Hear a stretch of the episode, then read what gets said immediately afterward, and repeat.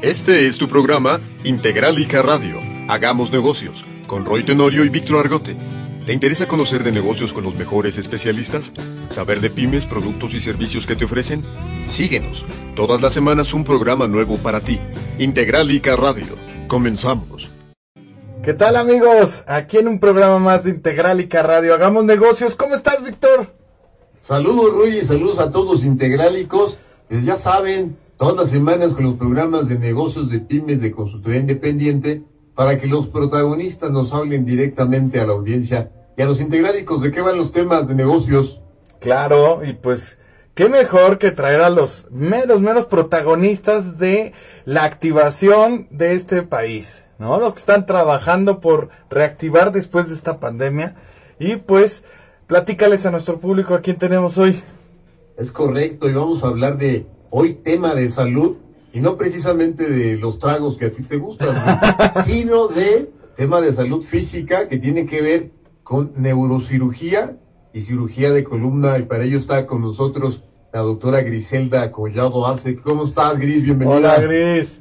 Hola, Víctor. Muchas gracias. Rui, gracias por la invitación. No, gracias a ti por venir. Gracias por compartirnos tu expertise en el tema y comiénzanos a hablar qué es lo que hace un cirujano de columna. Bueno, un cirujano de columna es el especialista que se dedica a ver la columna vertebral de forma integral. Eh, decir que es cirujano de columna, muchas pacientes o todas las personas que nos ven podrían creer que solo nos dedicamos a operar, pero la realidad es que somos esa parte médica que se dedica desde la prevención, el diagnóstico, el tratamiento y sobre todo el manejo para cualquier patología que tuviera que ver con la columna vertebral y en un caso necesario poder realizar una reconstrucción de esa área si es que llega a tener una lesión, ya sea algo crónico, algo degenerativo o bien una urgencia, como el caso de las fracturas. Órale. Yo, yo tengo una duda. Por ejemplo, muchos, este, imagino que oyen que eres cirujano de columna y dices, te da miedo, ¿no? O sea, da miedo. Pero, ¿me podrías platicar el otro lado? ¿Qué es lo que estudia un cirujano de columna? ¿Cómo se prepara? Porque está bien que la gente luego tenga esa idea de miedo, pero hay que ver también qué es lo, cómo, cómo estudia un cirujano. Bueno, el cirujano de columna aquí en México entra por dos áreas. Una es la ortopedia, eh, hacen cuatro años de esta especialidad y la otra es a través de neurocirugía. Para ser neurocirujano, primero tienes que hacer un año de cirugía general y luego cinco años de la especialidad. Y ya después, actualmente los programas de cirugía de columna son de dos años. Hay ciertas sedes donde uno se puede formar y a veces lo complementamos con estudios en el extranjero para poder hacer algunas técnicas que se están haciendo en otros países, también aquí en México. Padrísimo. O sea que no es tan fácil, si es un rato, si le sumamos los años, Gris, sí, Sí. es un rato que tienes que prepararte, no es tan fácil. Estaba hablando de poder dar servicio a la salud y sobre todo en lo que es el eje, que podemos decir el eje de nuestro cuerpo, ¿no? Claro, Sí, eso, y es... eso lo dije porque quiero que se den cuenta que no está, no hay que tenerle tanto miedo, están muy preparados. ¿No? Pero sigue, sigue. Sí, es que incluso hay una confusión muy grande en esta área. Muchos dicen, ¿con quién me opero? ¿Con el cirujano de columna, con el ortopedista o con el neurocirujano?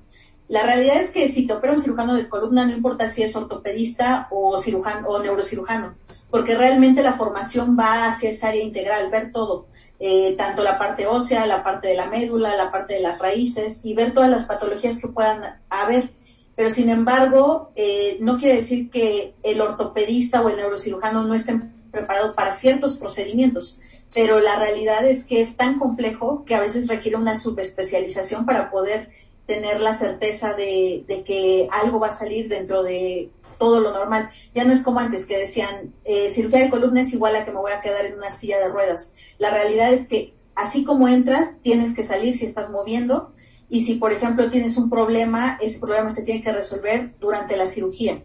Hay ciertos casos en los que también puede llegar a haber otro, otras implicaciones, pero obviamente por eso el especialista va con un equipo multidisciplinario para dar el mejor resultado.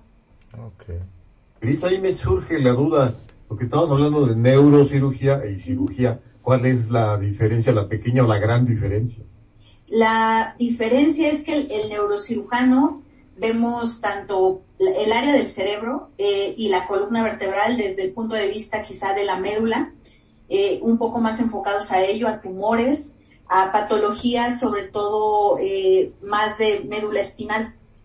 Y el cirujano de columna, aparte de eso, tiene una formación para poder realizar todo de manera integral, desde la parte de prevención, la parte de ver, por ejemplo, cómo es la biomecánica de la columna y poder llegar a instrumentar una columna, es decir, poner tornillos o fijar ciertas áreas cuando requieren ciertas patologías, pero ver todas las patologías que surgen de la columna en una forma específica, que quizá el neurocirujano, por su formación, es un poco más deficiente en esos conocimientos y requiere de esa subespecialización para poder complementar el todo, porque es tan amplio que a veces sí se puede, sí sale uno de neurocirugía teniendo conocimiento de varios procedimientos, pero la realidad es que el ponerlos en práctica y el ver, eh, el poder atender cierto tipo de patologías más complejas ya requieren del cirujano de columna. Correcto, pues ahí está la diferencia. Nos enteramos por ahí, Gris, nos dijo un pajarito, ¿verdad? que tú ya traes ahí tu bestseller en Amazon también y que se llama Síguete moviendo precisamente. ¿Por qué escribir un libro gris para pacientes con problemas de columna vertebral? Porque la mayoría de las personas tienen dudas muy específicas en ocasiones o muchas veces el libro va enfocado sobre todo a pacientes a ver qué problemas pueden presentar de manera más común, a no, a dar, eh, a quitar ese tabú, esa idea de que cuando te duele la columna puede ser algo malo. Hay muchos tipos de dolor, pero que incluso se pueden presentar y prevenir. Y también, pues, de cierta manera, asumir el cuidado cuando a veces hay un ser querido o uno mismo y tener como esa parte de paciencia, una parte de apoyo emocional o incluso algunas respuestas a dudas específicas en, eh, sobre todo en problemas de columna vertebral o después de un accidente. Mm, muchas veces en una consulta aunque el tiempo a veces es, no es tan limitado para explicar dudas, muchas veces los pacientes pueden llegarse a quedar con ciertas dudas que son muy comunes y que quizá no son solo ellos los que lo presentan. Entonces, desde afecciones muy sencillas hasta afecciones muy complejas, esa es la finalidad del libro, tratar de abarcar una idea general para que las personas se sientan identificadas y tengan como esa guía o apoyo.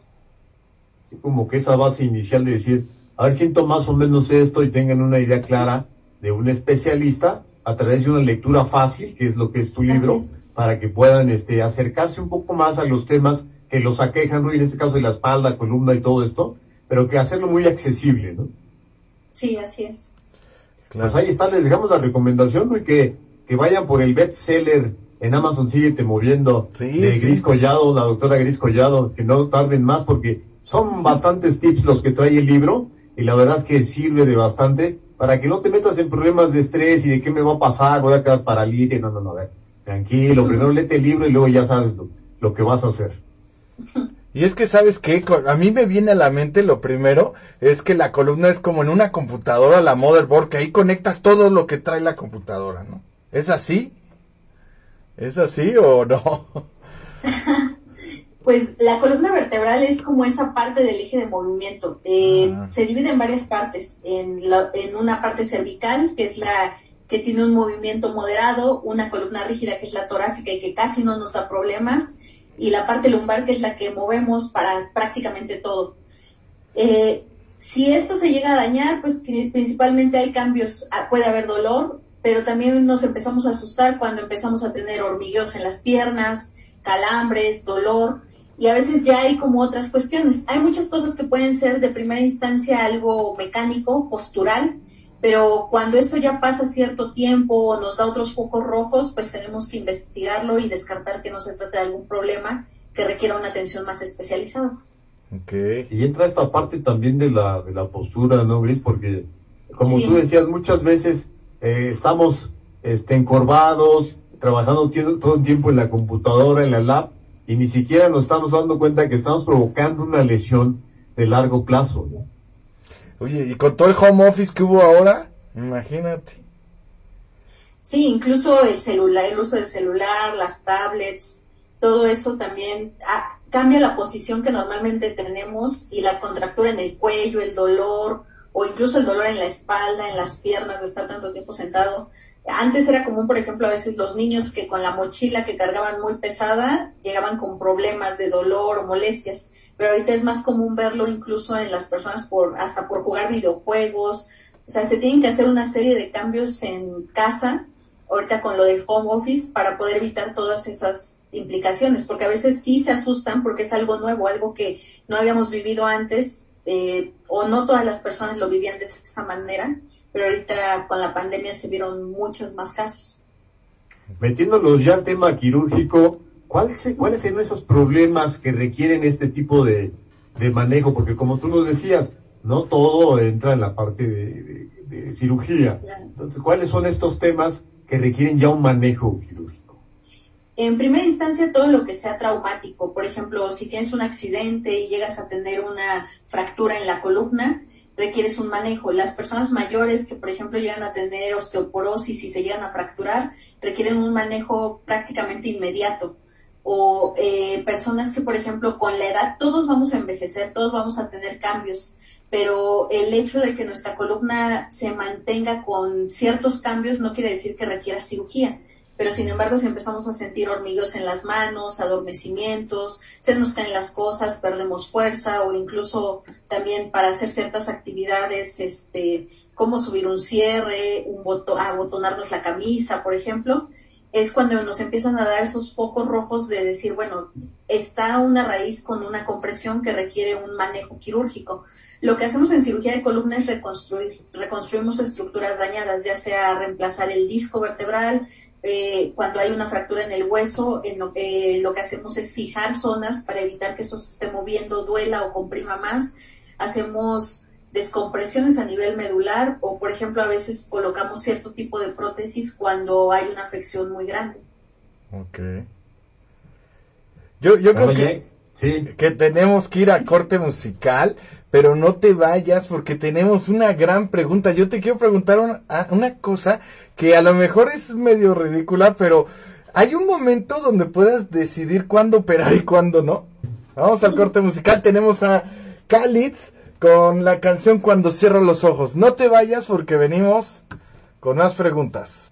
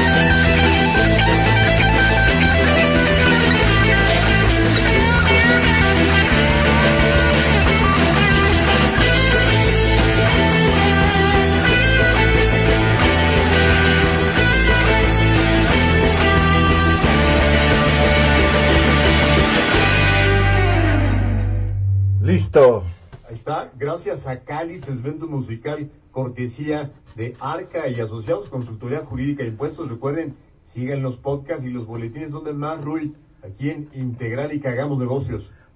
Pues llegó la hora. Parámetro para decidir a ti te opero a ti no. Ajá. Sí. ¿Sí? sí. a ver, dinos para cuidarnos, para cuidarnos. Sí, hay patologías que por sí mismas no requieren manejo quirúrgico. Y cuando llega un paciente, tú te das cuenta, simplemente el paciente que tiene una afectación neurológica o que tiene un déficit que se tiene que limitar con cirugía y evitar que siga avanzando, es el paciente que es candidato. O aquel que tiene una urgencia, por ejemplo, si te fracturaste y esa vértebra está casi destrozada, se tiene que operar o se tiene que operar pero en otros casos sí hay incluso diferentes, eh, digamos, etapas para decir, si el paciente ya tiene un daño establecido, con los estudios que yo realizo, me doy cuenta que ese daño ya está causando una afección que incluso puede progresar, lo tengo que operar. Pero si, por ejemplo, tiene, está empezando, se pueden dar medidas, eh, remite la molestia eh, y realmente no tiene una afección en la que yo tenga que reconstruir una determinada área, ese paciente no es candidato a una cirugía.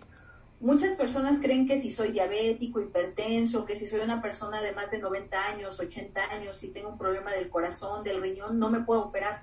La realidad es que muchas patologías, sobre todo lo degenerativo, se presentan en personas mayores y los criterios para no operar son muy específicos, pero ya en la actualidad tenemos como esa parte de tengo que verlo junto con otro especialista que me ayude a regular eso que está mal para que yo en la cirugía lo pueda hacer y no tengo ningún problema. Incluso en nuestro equipo quirúrgico, la parte de anestesio hace una valoración también previa, pacientes con cardiopatías o algún problema neurológico también previo, ellos tienen que estar en contacto. Todos somos un equipo y ese equipo de trabajo ve todo antes, durante y después de la cirugía para que incluso el paciente también, después de un procedimiento, empiece también un periodo de rehabilitación o fisioterapia.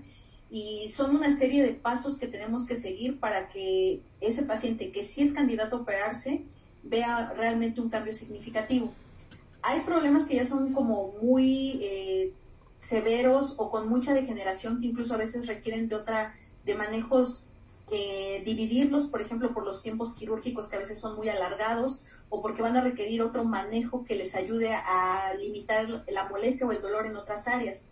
Pero también eso se le plantea al paciente y creo que parte de un manejo integral y de un buen resultado es hablar con el paciente de lo que puede pasar, porque también llega a haber pacientes que, por ejemplo, acuden con nosotros y ya son la, somos la segunda o la tercera reintervención. Y en esos pacientes a veces decimos, bueno, ¿cuál es el criterio para operarte?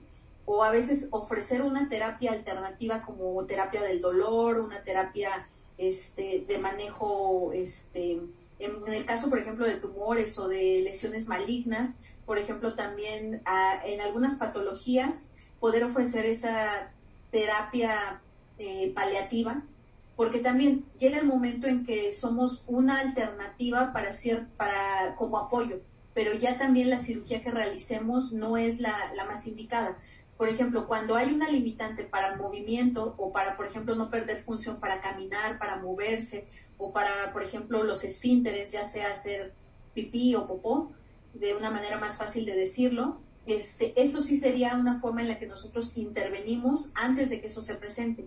Cuando hay un daño ya establecido, también hay que valorar esa parte. ¿Qué tanto una cirugía, y a veces en cuestiones traumáticas, por ejemplo, en las luxaciones o en accidentes muy severos, uno se llega a preguntar si, si, por ejemplo, opera un paciente que ya perdió una función, pero a veces operarlo es permitirle rehabilitarse. Y hay muchos pacientes que a pesar de que tienen una lesión que, por ejemplo, los deja con una secuela de no poder mover las piernas, son muy funcionales porque su cerebro neurológicamente está íntegro y ellos con las manos aprenden a, llevar ese soporte y poder manejar una silla de ruedas o incluso hasta poder moverse, ser independientes y manejar un carro realizar una serie de adaptaciones que uno creería que no, que no podría por tener esa lesión. Entonces, en esos casos, a pesar de decir la cirugía puede ser para esta parte y no nos va a remitir el daño, te ofrece este beneficio, pero siempre creo que también de la mano con este parte eh, de esto con resultados y con poderles ofrecer una mejor condición y sobre todo la cirugía tiene esa finalidad, ofrecer una mejor calidad de vida. Claro.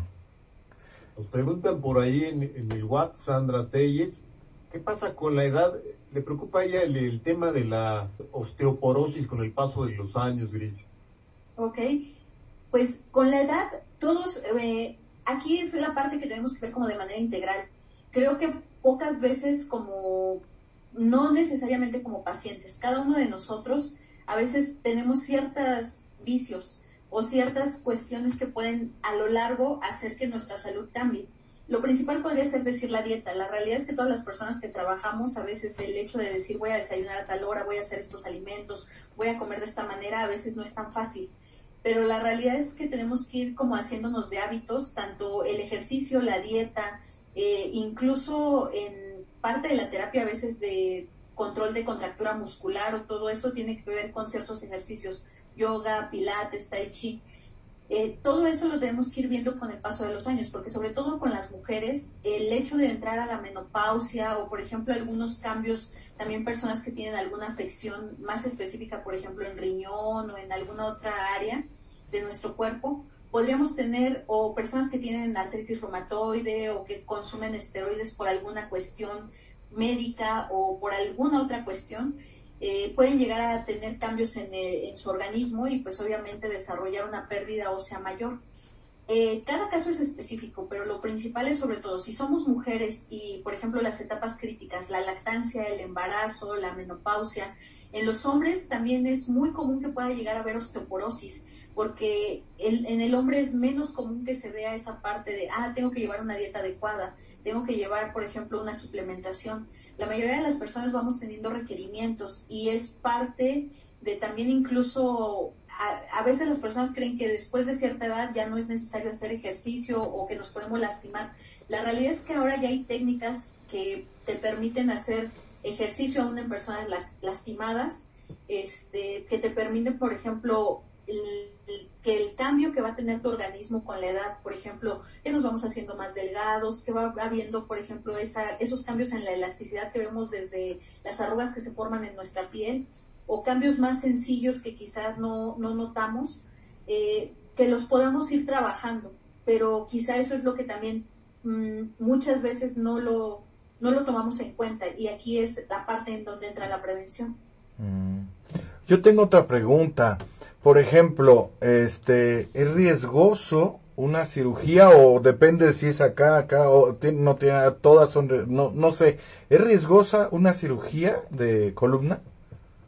Sí tiene un riesgo, es una cirugía mayor, es una cirugía que requiere incluso después de los 45 años eh, una valoración por un médico internista que nos diga que tu corazón está bien o un cardiólogo que nos diga que tus pulmones tienen una capacidad suficiente para adaptarse a una ventilación que va a ser transitoria durante el procedimiento y que tiempos de coagulación, tu glucosa o ciertos elementos que tenemos en el cuerpo están en orden y si no, para que lo haga, los pongamos antes de. Tiene los riesgos, hay cirugías más riesgosas, unas que otras, por ejemplo, lo que llamamos la unión cráneo-cervical, que es la unión entre la cabeza y el cráneo o las vértebras altas, porque cualquier movimiento milimétrico podría cambiar alguna estructura y podemos causar un daño. Pero también es una realidad que hay, hay zonas como por, ejemplo la región lumbar, que es una zona más amplia, que incluso soporta mayor cambio o mayor incluso este, manipulación, pero no, no por ello no, no debe de tener uno cierta delicadeza o cierto mm, dominio de esa área. Eh, sí hay es una son cirugías riesgosas, pero que antes de eso tenemos que hacer una planeación. Es como los pilotos, las horas vuelo que puedas tener, pero también ir haciendo un checklist de todo, desde cómo empieza todo, qué vamos a hacer, incluso en quirófano, todo esto va monitorizado, ya sabemos qué va a hacer, cada quien va llevando una secuencia y es como una orquesta, cada uno va haciendo una parte, va tocando un ritmo y va haciendo una parte, sobre todo la cirugía de columna lo bonito de la cirugía de columna es el trabajo en equipo, pero también esa parte de que la operamos a la par. Siempre hay otro cirujano de columna enfrente de mí que está haciendo lo mismo de manera simétrica del lado contrario. Es una persona que lleva toda mi confianza y la ventaja, bueno, de cierta manera de nosotros es que nos hemos adaptado muy bien a trabajar tanto cirujanos de columna, pero de las dos áreas, ortopedia y neurocirugía. Entonces, de cierta manera, vemos todo de manera mucho más integral y también eso es más fácil. Siempre el trabajo en equipo te ayuda a, a ver muchas cosas que a veces este, tú solo quizá podrías no verlas de manera o las verías de manera diferente. Bien, les recordamos que las preguntas del Messenger las, las responde directamente el invitado, ya sea después del, del programa inmediatamente, cuando tenga la oportunidad de hacerlo, a la brevedad, ¿no? Para todos los que nos están haciendo preguntas ahí, que las tienen allí en el Messenger, no se desesperen, Gris les contestará. Ahora, ¿qué pasa con un paciente después de la cirugía de columna vertebral, Gris? Pues después de la cirugía de columna vertebral creo que todos tienen miedo. Hay pacientes que pueden ir, sobre todo por ejemplo aquellos que tienen una fractura o que tienen un tumor, pueden llegar a tener esa incertidumbre de qué es lo que me va a pasar, qué es lo que sigue. Eh, aquellos que se operan, por ejemplo, cosas más no sencillas, pero que son como más fácil de ver un resultado inmediato, quizá una hernia de disco. Tienes un dolor muy fuerte, y al momento que te operas es como mágico, se te quita el dolor, empiezas a hacer tus actividades, a caminar y a veces muchos se sorprenden que de un día para otro les damos el alta, pero todo depende del procedimiento. Hay casos que son más complejos que incluso tenemos que volver a enseñarle a caminar al paciente o cómo posicionarse o por ejemplo en las personas mayores a veces también el hecho de, de decirles que se empiecen a mover. Aquí también es esa parte de trabajo en equipo, pero ahora con la familia porque a veces incluso después de una cirugía, simplemente el, enseñarle a un paciente que le tienen que hacer su curación y a su familia, eh, verlo desde ese lado de tocar la piel y sentir que les duele, tienes que enseñarles cómo hacerlo y que pierdan el miedo a hacerlo. Es como ir poco a poco e ir enseñándoles que, qué cosas pueden ser normales, qué cosas pueden ser datos de alarma y sobre todo ir, viendo con ellos a la par que pues hay cirugías mucho más complejas que van a implicar un periodo de recuperación mayor y hay otras que también recuperan de manera inmediata, pero a veces también tienen que tener ciertos cuidados porque aunque la piel cicatrice, por dentro todavía sigue habiendo cambios que van a tardar mucho más tiempo. Quiero que aprovechemos, Luis, que estás en Integrálica, tu programa, para que nos des consejos eh, para cuidar la, eh, nuestra columna vertebral, ¿no? ¿Cuál, ¿qué, tipo de prevención podemos hacer? Porque si no, ya luego vamos a estar con la lesión y va a ser peor. Claro. Bueno, una de las partes principales es de, no importa la edad que tengamos, siempre es mantenernos en movimiento, porque aquellas articulaciones, y la columna es una articulación, que no se mueven, se empiezan a hacer rígidas. Eh, deportes como la natación, yoga, pilates, tai chi, son movimientos que nos permiten hacer flexiones, extensiones, respiraciones sin hacer sobrecargas o esfuerzos. La otra es la dieta. Tenemos que llevar una dieta balanceada. La mayoría de las personas estamos acostumbradas a las comidas rápidas. La realidad es que tenemos que tratar de hacer el plato del buen comer, tratar de meter un poco más de verduras, a veces hacer quizá mañas con, por ejemplo, el jugo verde, este, quizás si no te gusta comer tanta verdura, o por ejemplo alguna suplementación, por ejemplo todo lo que son vitaminas que, eh, que sobre todo lo encontramos en verduras verdes, la vitamina K, el calcio, este, encontramos varias opciones que podemos comer frutos rojos, este, tratar de hacer una variedad en nuestra dieta, no solo tener un peso ideal nos va a ayudar a preservar nuestra columna, no es tanto la cuestión estética o física, pero tener un peso ideal va a ayudar a que tengas menos sobrecarga en tu columna. Eh, obviamente hay cuestiones que quizás se tienen que ver de manera personal y con un especialista e ir ajustando a cada paciente su parámetro. Pero en, general es esa parte, también incluso el dormir bien, el, tener unas buenas posiciones de higiene de columna, porque hay pacientes que refieren, me despierto con dolor de cabeza, me duermo con dolor de cabeza o me duele el cuello de la pero por ejemplo siempre dormimos boca abajo o dormimos con extensión del cuello o con dos o tres almohadas y todos esos pequeños cambios a veces también hacen que nuestra posición de los músculos de la columna como tal nos empiece a, generar cambios a lo largo de nuestros días o incluso molestias. Eh, otra cuestión también sería esa parte de si yo sé que tengo una patología de base, no sé, diabetes, hipertensión, algún problema reumatológico, algún problema este, más específico, llevar un control adecuado. Eh, el envejecimiento como tal, muchas personas les preocupa el, eh, en el aspecto quizá de, apariencia, pero también tenemos que ver la parte de cómo ir, envejeciendo de manera sana y quizá también el ejercicio no, no dejarlo o optar por actividades que incluso hasta las podemos hacer en casa, cierto tipo de ejercicios que nos podrían dar, este, no necesariamente una fisioterapia, pero sí ejercicios de estiramiento que nos permitan tener un buen soporte ya a determinada edad o adaptar, por ejemplo, algunas este, cuestiones, eh, por ejemplo, bicicleta fija, caminar, eh, ver, ser, mantenernos activos.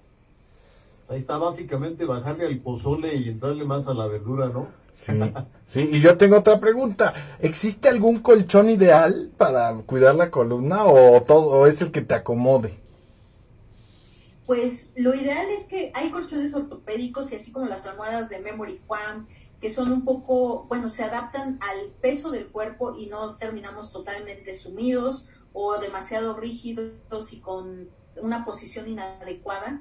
Realmente es como los zapatos. Tú tienes que buscar tu colchón y tu, y, tu almohada que te acomode.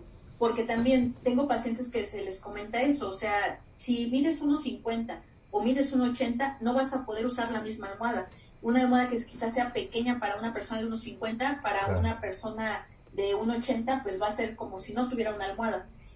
Se tiene que verificar, por ejemplo, las almohadas ortopédicas o el tipo de, posición, sobre todo las posiciones que usamos al dormir, al dormir, al levantarnos, al hacer incluso actividades de la casa, hasta como limpiar, trapear, este, al momento de lavar o cargar incluso las cobijas. Hay muchas posiciones o rotaciones que hacemos que a veces son de manera inconsciente y que nos van causando, por ejemplo, cambios o dolor. Mm, entonces, bien atentos, ¿eh? Sí, atentos. Compártenos, por favor, dato de contacto, Gris, para que te puedan ubicar. Ok, a mí me pueden ubicar en, bueno, en www.siguetemoviendo.com y de ahí poderse en contacto con nosotros en nuestras redes sociales, en Facebook, en Neurocirugía y Cirugía de Columna Ciudad de México o en Instagram como doctora Gris Collado o bien nos pueden encontrar en el Hospital Ángeles Lindavista en el consultorio 440. Perfecto, ahí los datos. Agradecemos mucho la presencia de la doctora Griselda Collado Arce, neurocirugía y cirugía de columna. Muy amable, Gris, por tu presencia en Integralica. Y gracias, y felicidades por ese bestseller. Gracias. el bestseller, recuerden, cómprenlo, es Síguete Moviendo, ya está en Amazon disponible. Bestseller, ¿eh, Rui? Ni una cosa. Mi primera. Excelente. Vámonos con eh, la frase de negocios de la semana. A ver, ¿cuál es, Víctor? Ayúdanos. Saber mucho no es lo mismo que ser inteligente. La inteligencia no es solo información, es también juicio para manejarla. De Carl Sagan. Nos vemos en la que sigue. Integralica, hagamos negocios y pónganse abusados. Nos vemos, amigos, y compartan. Este fue tu programa Integralica Radio. Hagamos negocios con Roy Tenorio y Víctor Argote consultoría de negocios e información de pymes. Sigue la transmisión en vivo a través de nuestra página de Facebook, canal de YouTube e Instagram. Hasta la próxima.